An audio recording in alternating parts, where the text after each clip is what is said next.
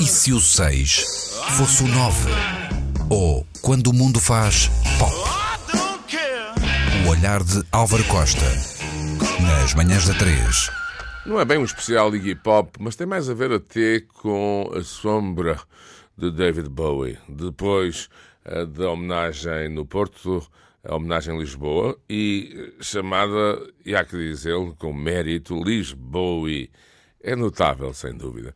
E lembrei-me de episódios e, de repente, recordei uma das entrevistas mais marcantes da minha vida. Se não mesmo mais marcante.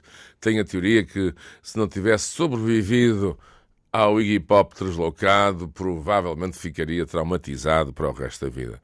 Já tive 20 anos. Há muitos anos, não é? já nem me recordo, mas já, já os tive.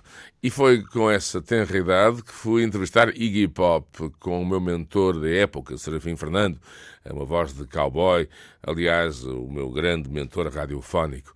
Há que dizer uh, que um, foi a partir de um encontro com o Serafim Fernando, nas instalações da, da, da, Comercial Norte, na altura ainda não era Comercial Norte, era o antigo Rádio Clube Português, ali na zona da Boa Vista, como eu costumo dizer, que entrei para este mundo.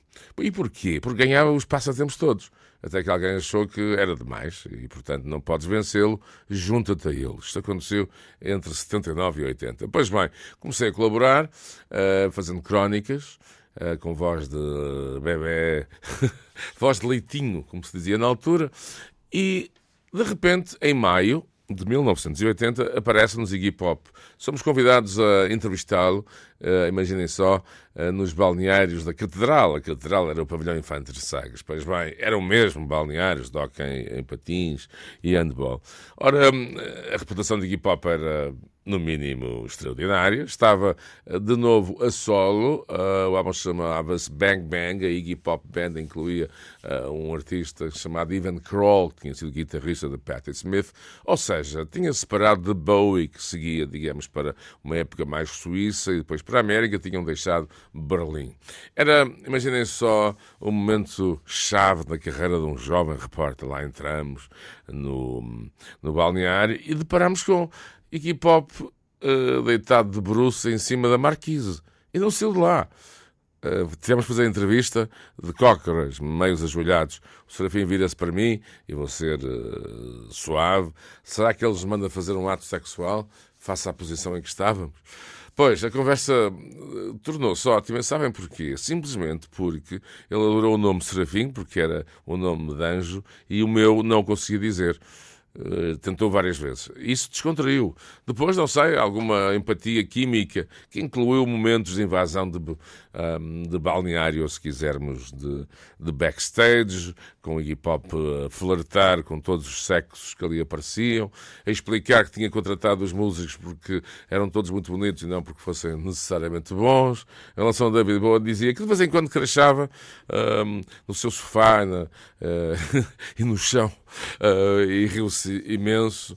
E depois contou uma história inacreditável que tinha a ver com a viagem uh, de Espanha até ao Porto de autocarro, imagino eu, para aquelas autoestradas ou estradas uh, daquela época. E o mais espantoso era que em Portugal tudo era gratuito. Lembra-se de ter parado uh, numa albufeira, eu percebi depois que era uma albufeira, um lago, e ficou à espera que alguém viesse cobrar. E depois lembrava-se os carros completamente destruídos à beira das estradas, e acima de tudo o que lhe ficou na cabeça eram as mulheres vestidas de negro, como ele dizia, com umas pipas na cabeça.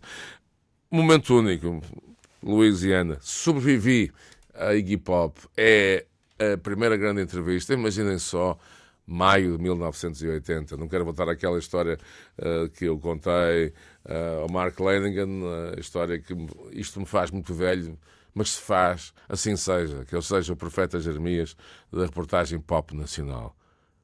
E pronto, fiquei vivo, saí de lá vivo e intacto. É assim, se o 6 fosse 9. Obrigado, Pop. It's a rainy afternoon. 1990 in the big city. Jeez, it's been 20 years. Candy, you were so fine.